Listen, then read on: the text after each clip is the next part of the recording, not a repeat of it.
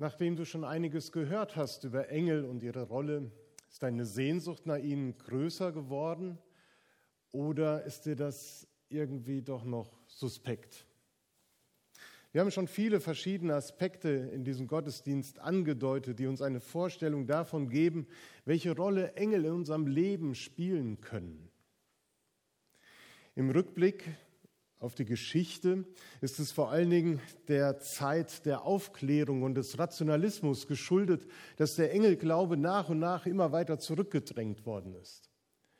Man hat den Engelglauben verbunden mit einem alten Weltbild aus der Antike und fand somit auch, dass der Glaube an himmlische Wesen wie ein Engel ebenfalls antiquiert ist. Aber wenn man sich die Botschaft der Bibel anschaut, dann merkt man, man kann den Engelglauben nicht einfach so relativieren. Jesus redet von den Engeln. Die Bibel spricht an vielen Stellen von Engeln. Über 300 Mal kommen sie vor. Wenn die Bibel zum Beispiel von Gott als dem Schöpfer spricht, dann redet sie natürlich von Gott, dem Schöpfer, der alles Sichtbare geschaffen hat, die Welt, uns Menschen, aber eben auch alles Unsichtbare, was sich unseren Erkenntnissen, unseren Wahrnehmungen entzieht und vor allen Dingen auch unseren rationalen Erklärungen. Deshalb möchte ich die wesentlichen Aufgaben der Engel, wie sie in der Bibel beschrieben werden, noch einmal in Erinnerung rufen und betonen. Was gesagt wird, ist, dass Engel die Herrlichkeit des Schöpfers bezeugen. Sie bezeugen die Herrlichkeit Gottes. Als sich am heiligen Abend der Himmel für die Hirten öffnete und sie den Engelschor sahen und hörten, dann haben sie einen Einblick bekommen in die Herrlichkeit und Fülle Gottes. Engel bezeugen die Herrlichkeit Gottes. Mein Teleprompter stoppt.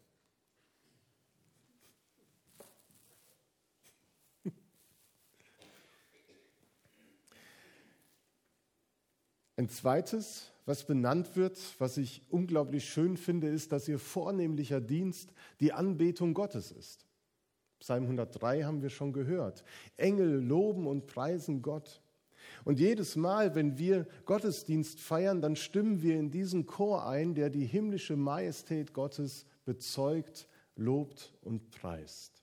Mit unseren Liedern und Stimmen ergänzen wir den Chor der Engel immer wieder. Und was ganz wesentlich ist, und das kommt wohl am meisten in der Bibel vor, dass Engel einen unverzichtbaren Botendienst vollziehen. Blickt man in die Geschichte Gottes mit seinem Volk, dann wird deutlich, dass Engel immer dann auftauchen, wenn es um entscheidende Wendepunkte in der Heilsgeschichte geht. Immer dann, wenn etwas ganz Wesentliches im Volk Gottes und in dieser Welt passiert, tauchen Engel auf. In den Berichten über Abraham, Isaak und Jakob, wo es um die Verheißung des Volkes Gottes geht, war immer ein Engel beteiligt. Der Exodus aus Ägypten wird von Engeln begleitet. Und Paulus sagt in Galater 3, Vers 9, dass die Gesetzgebung am, Isai, äh, am Sinai, die zehn Gebote, durch die Verordnung von Engeln und die Hand eines Mittlers geschehen ist. Und immer da, wo das Volk Gottes oder einzelne Personen besonderen Herausforderungen sich gegenüber sah, da half ihnen ein Engel. Und auch im Neuen Testament. Da wimmelt es ja geradezu von Engeln. Gleich zu Beginn wird deutlich, dass die Geburt Jesu ohne den Botendienst der Engel niemals bekannt geworden wäre. Sie waren diejenigen, die den Hirten gesagt hat, geht nach Bethlehem, dort ist ein Kind geboren und dieses Kind hat eine besondere Bedeutung. Und die Engel verkündigen auch die Auferstehung Jesu Christi von den Toten. Matthäus 28, Vers 1. Nach dem Sabbat in der Morgendämmerung des ersten Tages der neuen Woche kam Maria aus Magdala und die andere Maria, um nach dem Grab von Jesus zu sehen. Plötzlich fing die Erde an, heftig zu beben. Ein Engel des Herrn war vom Himmel herabgekommen und zum Grab getreten. Er wälzte den Stein weg und setzte sich darauf. Seine Gestalt leuchtete wie ein Blitz und sein Gewand war weiß wie Schnee. Als die Wächter ihn sahen, zitterten sie vor Angst und fielen wie tot zu Boden. Der Engel sagte zu den Frauen, ihr braucht euch nicht zu fürchten. Wir erinnern uns an die Visitenkarte der Engel. Ich weiß, ihr sucht Jesus, den Gekreuzigten. Er ist nicht hier. Er ist auferstanden, wie es vorausgesagt hat. Kommt her und seht euch die Stelle an, wo er gelegen hat. Engel überbringen Gottes gute Botschaft. Sie verkündigen das Heil für alle Menschen. Sie sind dabei Repräsentanten einer anderen Welt. Sie reden mit Menschen über Göttliches, über das, was Menschen von sich aus nicht begreifen, verstehen könnten oder was ihnen zugänglich wäre. Sie gewähren einen Einblick in den Himmel und erklären den Auftrag Gottes. Dabei ist die erste Reaktion auf einen Engel wahrscheinlich immer die Furcht.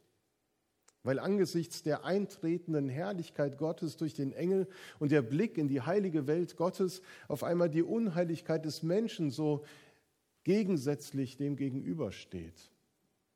Deswegen ist diese Botschaft, die Visitenkarte der Engel so unglaublich wichtig, dass sie sagen, fürchte dich nicht, auch wenn der Moment vielleicht zum Fürchten ist und du nicht weißt, was gerade passiert. Nein, du brauchst dich nicht zu fürchten.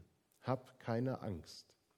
Engel vermitteln Trost und beruhigen den Menschen, der ihnen begegnet. Und gerade in solchen Momenten erweisen sich Engel als Zeugen für die Fürsorge und die Bewahrung Gottes. Auch ein ganz wesentlicher Punkt, eine Rolle, die sie einnehmen. Sie tun das, indem sie einem Menschen im Traum die richtige Entscheidung nahelegen oder die richtige Bedeutung eines Geschehens vermitteln. Elia erfährt durch einen Engel Gottes Ermutigung und Stärkung und das Volk Gottes erlebt es immer wieder. Bewahrung und Fürsorge durch Gott. Engel sind also Zeichen der Gnade Gottes. Und Hebräer 1, Vers 12 umschreibt die Funktion der Engel als Diener derjenigen, die zum Volk Gottes gehören. Wir haben einen Diener an unserer Seite. Petrus wird aus dem Gefängnis durch einen Engel befreit. Das heißt, in kritischen Situationen vermitteln Engel die Gegenwart Gottes, lassen uns wissen, wir sind nicht allein, sondern Gott ist nahe. Und manche andere konkreten Beschreibungen für diesen Dienst sind in diesem Gottesdienst schon aufgetaucht. Schutzengel und Engel als Reisebegleiter, von denen heute so viel die Rede ist, haben also auch biblische Vorbilder. Engel als Lebensermutigung und als Zusage der Nähe Gottes sind tief im Evangelium verwurzelt. Sie vermitteln als Boten zwischen Himmel und Erde. Und warum sollte es lächerlich oder kitschig sein, an Engel zu glauben oder gar verwerflich? Biblisch ist der Glaube an Engel allemal. Aber es gibt eben diesen einen berechtigten Einwand, der dann immer zu hören ist, dass wir ja nicht an Engel, sondern an Jesus Christus glauben. Er ist ja der Sohn Gottes. Ja, und das ist richtig und auch wichtig zu betonen und auch das Verhältnis zwischen Jesus und den Engeln, zu, um das Verhältnis von Jesus und den Engeln zu wissen. Jesus nimmt eine völlig andere Stellung ein als die engelhaften Himmelsboten.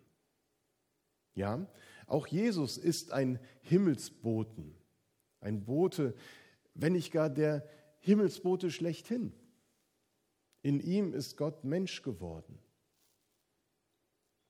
Auch Jesus Christus hat ja Anteil an der Herrlichkeit Gottes.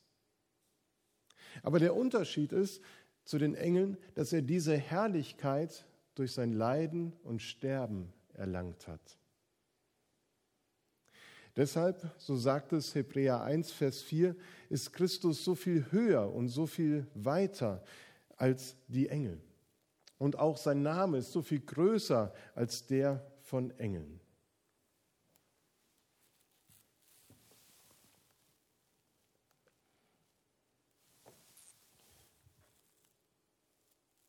Brauchen neue Batterien, glaube ich.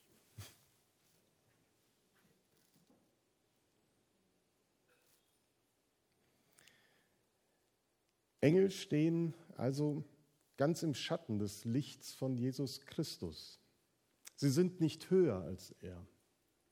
Und trotzdem kann es passieren, dass Christen irgendwie so auf Abwägen kommen mit einem besonderen Engelsglauben. In der Gemeinde in Kolossee war das der Fall, sodass Paulus sich mit Anhängern eines besonderen Engelkultes auseinandersetzen musste, die das Ziel hatten, Jesus Christus aus der Mitte zu verdrängen und seine Rolle in Frage zu stellen. Hier wurden die Engel höher geachtet als Jesus. Und dem musste Paulus entschieden entgegengetreten haben, genauso wie wir eben genauso so einem Engelskult entgegentreten müssen, wenn er das Zentrum der christlichen Botschaft verdrängen will, nämlich Jesus Christus. Unser Glaube an die Engel, der muss sich daran orientieren, welche Rolle und Funktionen Engel einnehmen. Wir haben sie gehört, die verschiedenen Rollen, in denen Engel unterwegs sind im Auftrag Gottes. Und deshalb glaube ich, dass Engel nicht nur gleichzusetzen sind mit himmlischen Wesen und schönen Flügeln, die im Leben von Menschen oder in dieser Zeit irgendwie sichtbar werden, sondern ich glaube, dass eben auch Menschen in die Rolle und Funktion von Engeln hineinschlüpfen und sie ganz oft diese Rolle erfüllen.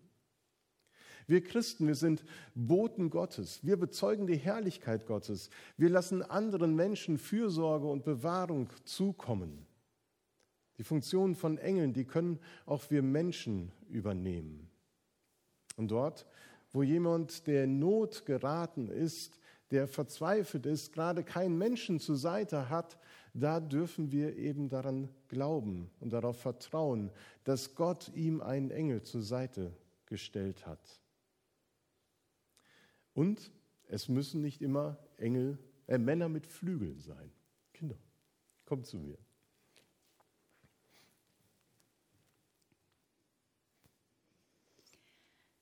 Gott steht uns immer zur Seite.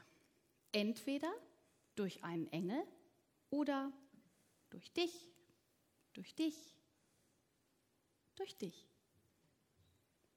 Wir dürfen füreinander zum Engel werden. Und zwar, du hast es gesagt, indem du dich als Bote von Gott senden lässt und für andere Menschen zum Engel wirst. Es müssen nicht Männer mit Flügeln sein. Ein Gedicht von Rudolf Otto Wiemer. Es müssen nicht Männer mit Flügeln sein, die Engel. Sie gehen leise, sie müssen nicht schreien. Oft sind sie alt und hässlich und klein, die Engel. Sie haben kein Schwert, kein weißes Gewand, die Engel. Vielleicht ist einer, der gibt dir die Hand. Oder er wohnt neben dir, Wand an Wand, der Engel. Dem Hungernden hat er das Brot gebracht, der Engel. Dem Kranken hat er das Bett gemacht. Er hört, wenn du ihn rufst in der Nacht, der Engel. Er steht im Weg und er sagt, nein, der Engel, groß wie ein Pfahl und hart wie ein Stein. Es müssen nicht Männer mit Flügeln sein, die Engel.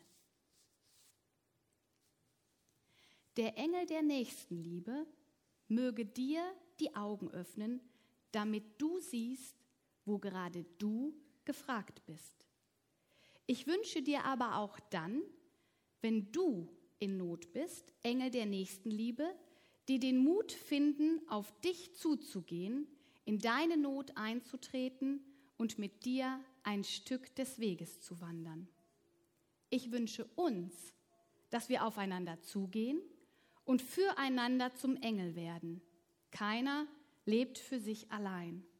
Das Geschenk der Gemeinschaft, gut, dass wir einander haben. Ein Spannungsfeld des beglückenden und auch manchmal herausfordernden Miteinanders. Gut, dass wir einander haben. Gerne mitsingen.